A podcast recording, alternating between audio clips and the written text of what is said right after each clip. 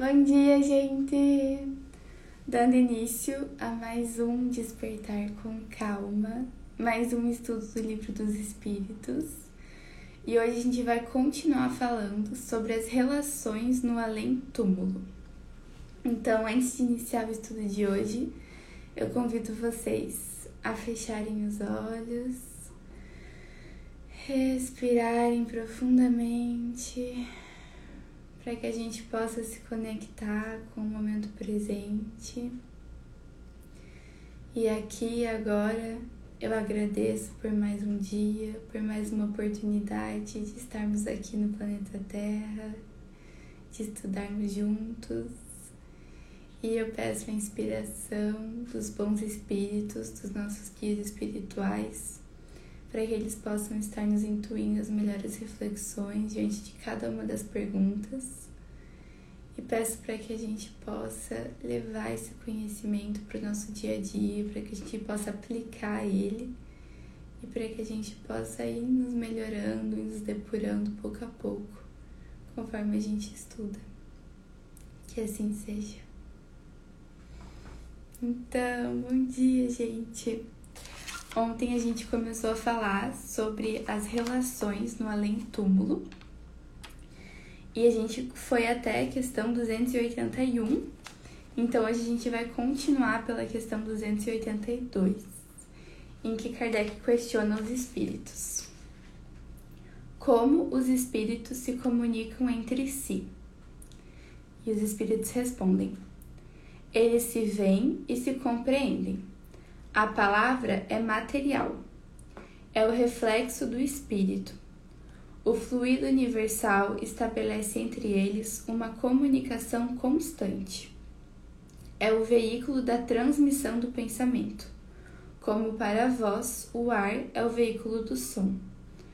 Uma espécie de telégrafo universal que liga todos os mundos e permite aos espíritos se corresponderem de um mundo ao outro. Então, vamos retornar alguns conceitos para conseguir compreender essa resposta juntos.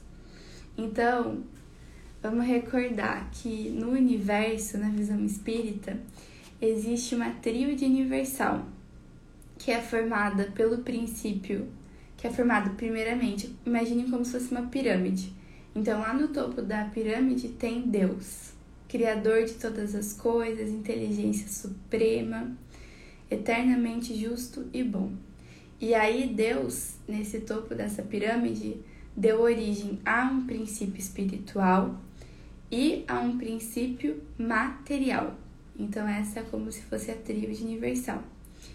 Esse princípio espiritual é quem dá origem ao espírito que é cada um de nós.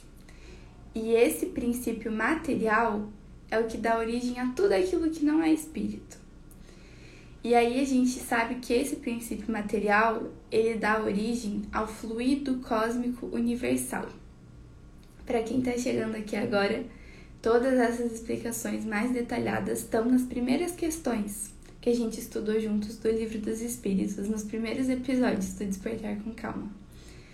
Então, esse princípio material dá origem ao fluido cósmico universal. E esse fluido cósmico universal, ele é o princípio de tudo que é material. Então, ele se condensa em diferentes graus e aí ele forma tanto matérias mais sutis, como essa matéria que transmite os pensamentos, como a matéria que forma os nossos corpos sutis e também forma a matéria mais grosseira, como essa caneta, como esse livro, como o nosso corpo físico. Então, tudo aquilo que é material, ou seja, tudo aquilo que não é espiritual, é formado pelo fluido cósmico universal em diferentes graus de condensação. Então, ele questiona como os espíritos se comunicam entre si e aí ele responde que a palavra é material e que no mundo espiritual essa palavra se transmite pelo fluido cósmico universal. Então, no mundo espiritual, essa transmissão da mesma forma que nós nos ouvimos através do ar, então a nossa palavra é transmitida através do ar, lá eles se comunicam e o seu pensamento é transmitido através do fluido cósmico universal. E aí aqui eu acho que vale fazer uma outra lembrança, que é que ao mesmo tempo em que tudo bem, agora nós estamos tendo essa vida material, mas nós somos seres espirituais. E nós estamos também envolvidos por esse fluido cósmico universal. E nós estamos também, ao mesmo tempo em que nós vivemos a nossa vida material, a gente vive todas as influências do mundo espiritual que nos cerca. Então, da mesma forma, o pensamento também vai nos influenciar. O pensamento também vai chegar até nós. Por mais que a gente não tenda a perceber isso de uma forma clara, mas sim, isso acontece. Então, por exemplo, às vezes a gente entra em algum ambiente e a gente sente que lá a energia é maravilhosa, a gente entra no ambiente e se sente bem. Ou às vezes a gente entra em algum ambiente e a gente se sente extremamente mal. A gente se sente quase que oprimidos, quase que dá vontade de sair correndo daquele lugar. Por que isso acontece? Porque existe fluido cósmico universal naquele ambiente e o que vai, vai dizer quão elevada vai ser a frequência ou quão baixa vai ser a frequência daquele ambiente é o pensamento dos espíritos que ali estão. Então, uma vez que eu tenho pensamentos elevados, esse pensamento, ele é matéria, é uma matéria muito mais sutil do que a que a gente está acostumados, mas ainda assim é uma matéria. E aí, é, essa matéria, que é o pensamento, vai condizer com a frequência do ambiente, com a frequência que nos cerca. Então, uma vez que a gente orienta os nossos pensamentos para pensamentos elevados, para pensamentos voltados ao bem, ao amor, isso fica no fluido cósmico universal à nossa volta. E é por isso que às vezes a gente pensa assim em determinadas situações: nossa, eu não sei o que eu posso fazer para ajudar. Você pode orar, você pode mandar emanações positivas, porque isso vai ajudar. E não é balela, isso tipo realmente vai ajudar, porque o nosso pensamento é matéria. E aí quando a gente emana pensamentos positivos, quando a gente faz uma oração, quando a gente emana luz, emana amor, emana saúde, isso de fato chega para outra pessoa em um nível material, uma matéria muito mais sutil do que aquela que a gente compreende mas sim é uma matéria. Então é assim que os espíritos se comunicam entre si e é assim que também a gente se comunica entre si, mas a gente não é treinados para perceber esse tipo de comunicação. E aí quanto mais a gente está atentos para isso, mais a gente consegue perceber essas comunicações sutis que acontecem o tempo todo. Na questão 283, Kardec questiona: Podem os espíritos reciprocamente dissimularem seus pensamentos? Podem se ocultar uns dos outros? Não. Para eles tudo está a descoberto, sobretudo aos que são perfeitos. Podem se distanciar, mas se veem sempre. Isto, entretanto, não é uma regra absoluta pois certos espíritos podem muito bem tornar-se invisíveis para outros espíritos, se julgam útil fazê-lo.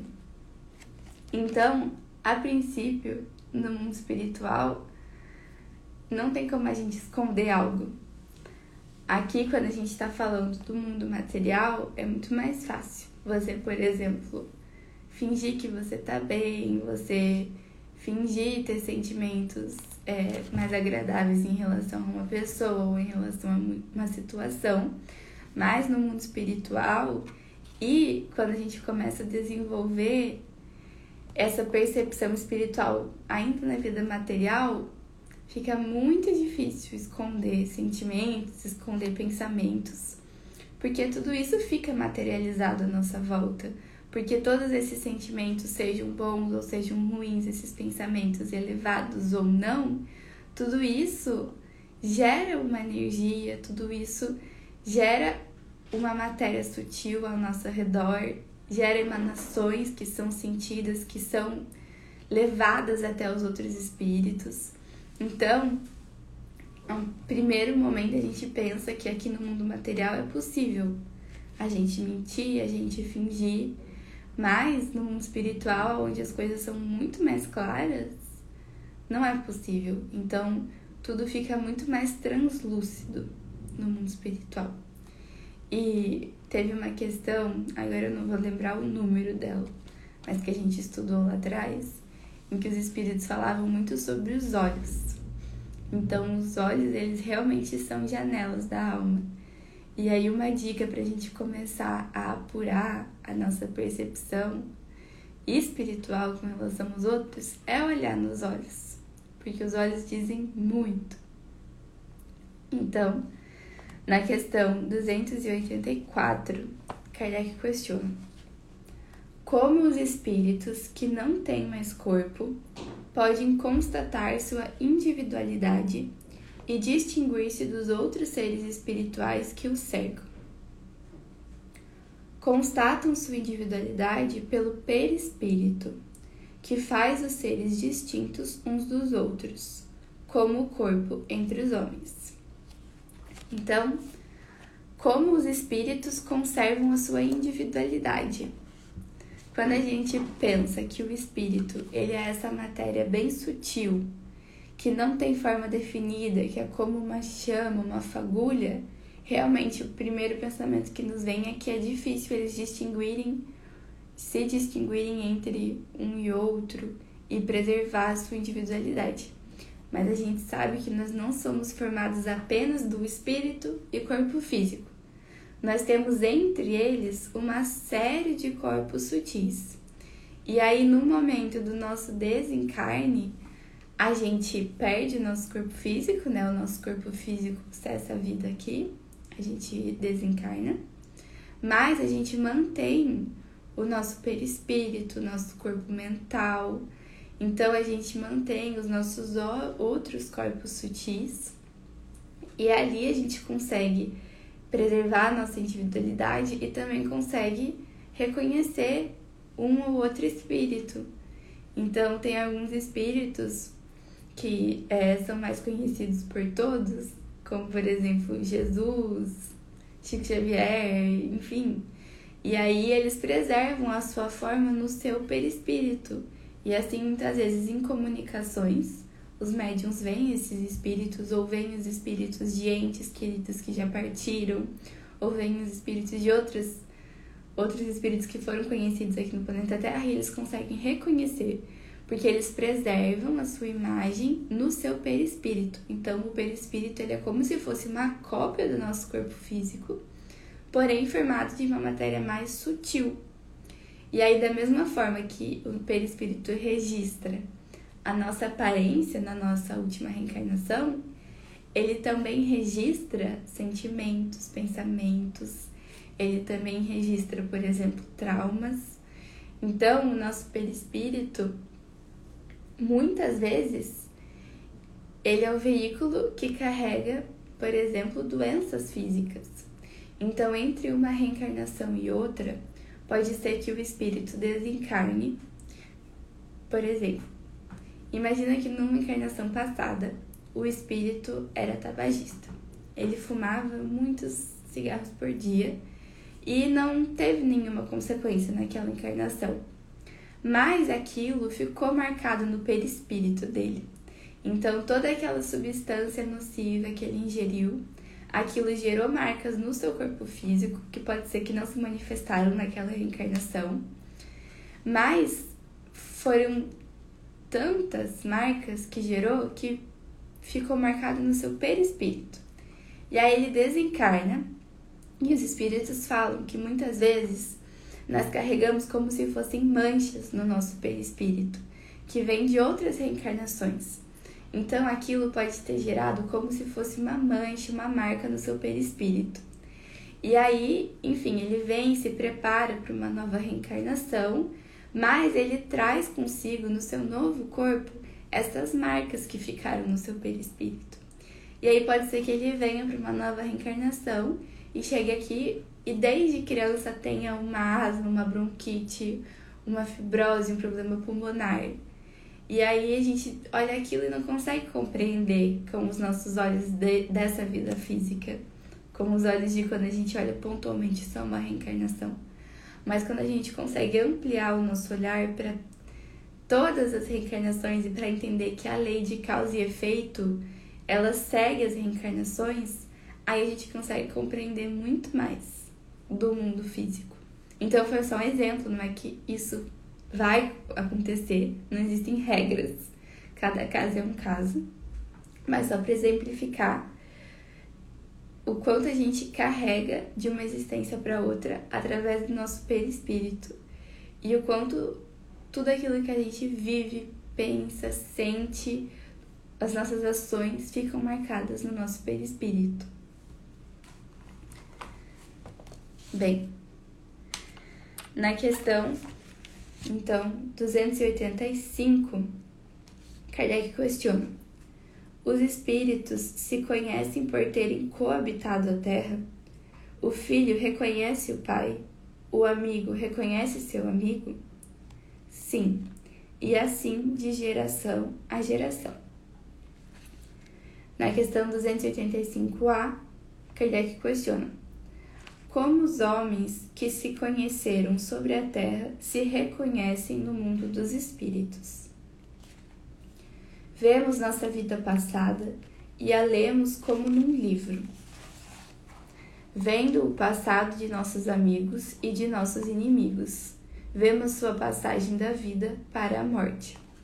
Então, sim, é claro que a gente se reconhece no mundo espiritual. Afinal, olha quão forte é os laços que a gente cria. Nada, nada é por acaso, ninguém que a gente conhece por acaso, nenhum encontro por acaso. Então, quando a gente cria um laço, uma afinidade, quando a gente ama alguém, isso fica para todas as vidas. E a gente percebe que muitas vezes a gente se apega ao laço material. Então, Muitas vezes a gente acaba ficando apegados, por exemplo, à presença dos nossos pais fisicamente. E aí, quando eles partem, é um, é um sofrimento muito grande, uma incompreensão, enfim. E é claro que a gente vai sofrer, é claro que a gente vai ficar triste.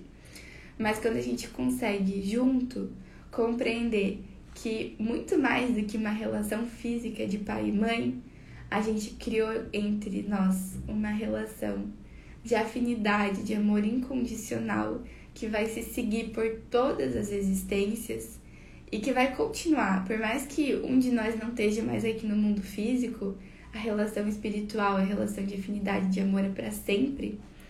Então, acho que quando a gente consegue ter essa relação, esses processos de desencarne das pessoas que a gente ama ficam um pouco menos dolorosos. Na questão 286, Kardec questiona: A alma, deixando seus despojos mortais, vê imediatamente seus parentes e seus amigos que a precederam no mundo dos espíritos?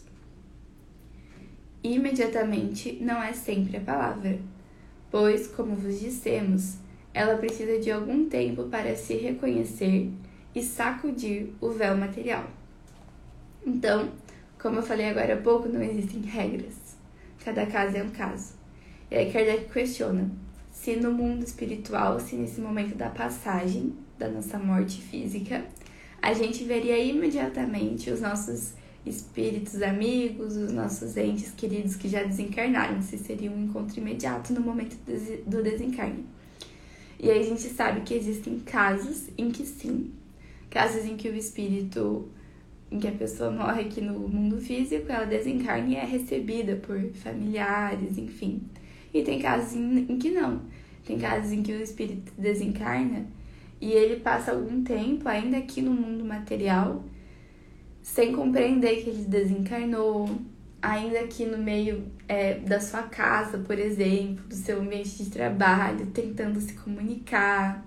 Então, essa é a importância da gente ter essa compreensão espiritual enquanto a gente está reencarnados. Porque isso vai fazer muita diferença no nosso processo de desencarne.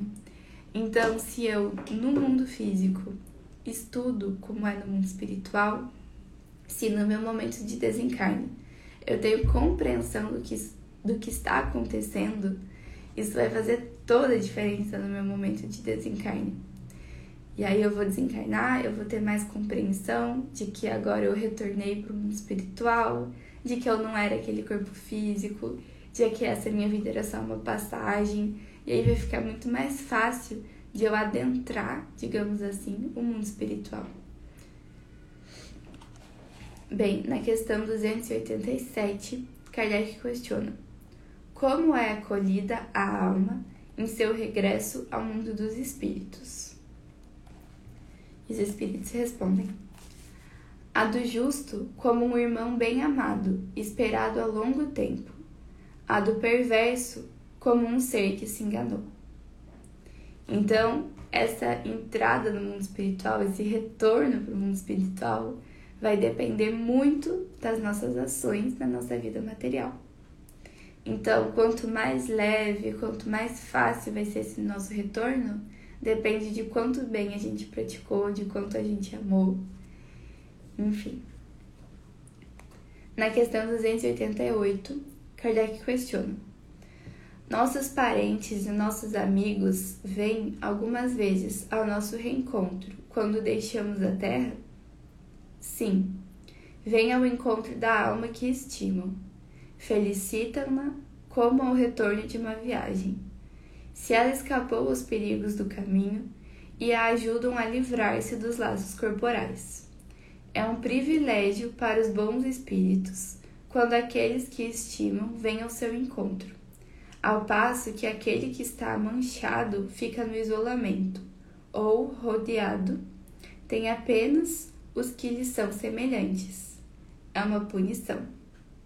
Então, sim, tem casos em que os nossos entes queridos, em que os nossos amigos vêm nos receber, e também tem casos de desencarne em que o espírito passa algum tempo em isolamento ou que ele passa algum tempo com espíritos que estão na mesma faixa vibratória da sua, que pode ser uma faixa vibratória bem baixa.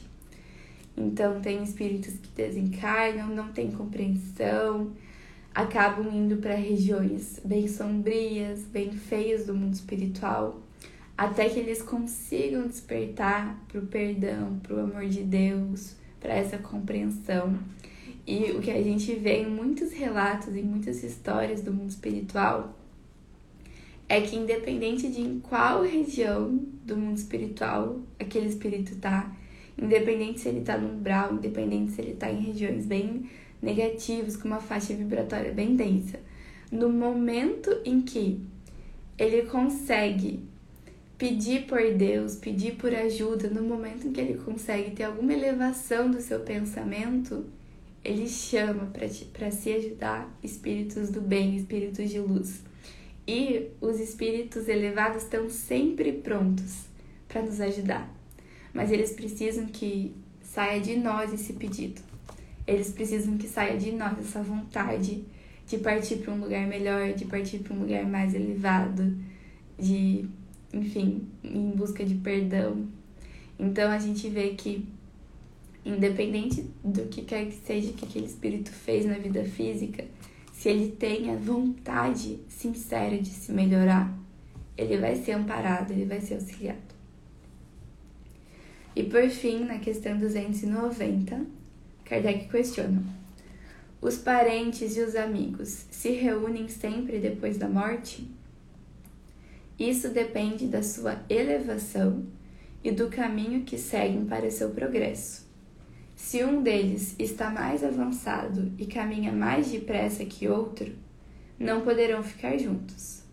Poderão ver-se algumas vezes, mas não estarão reunidos para sempre. Senão quando puderem marchar lado a lado, ou quando tiverem alcançado a igualdade na perfeição. Assim, a privação de ver seus parentes e seus amigos é algumas vezes uma punição. Então é exatamente isso que a gente vinha comentando. Vai depender do merecimento daquele espírito ser recebido por espíritos que ele convivia, por espíritos que ele tinha afinidade, amor. Porque muitas vezes esses espíritos vão estar em frequências muito elevadas E aí, se o espírito tiver com uma frequência menos elevada, não vai ser compatível. Então, vai depender também do merecimento do espírito, ele ser recebido por entes queridos, por espíritos elevados. Mas que a gente lembre que sempre que a gente orientar o nosso pensamento, que a gente orientar a nossa vontade para o bem, os espíritos, com muita felicidade, com muito amor, vão querer nos ajudar. Mas esse estímulo inicial depende de nós. E assim a gente encerra mais um estudo, a gente encerra essa parte das relações além do túmulo. Eu desejo um ótimo dia para todos nós e até amanhã. Gratidão por estarem aqui.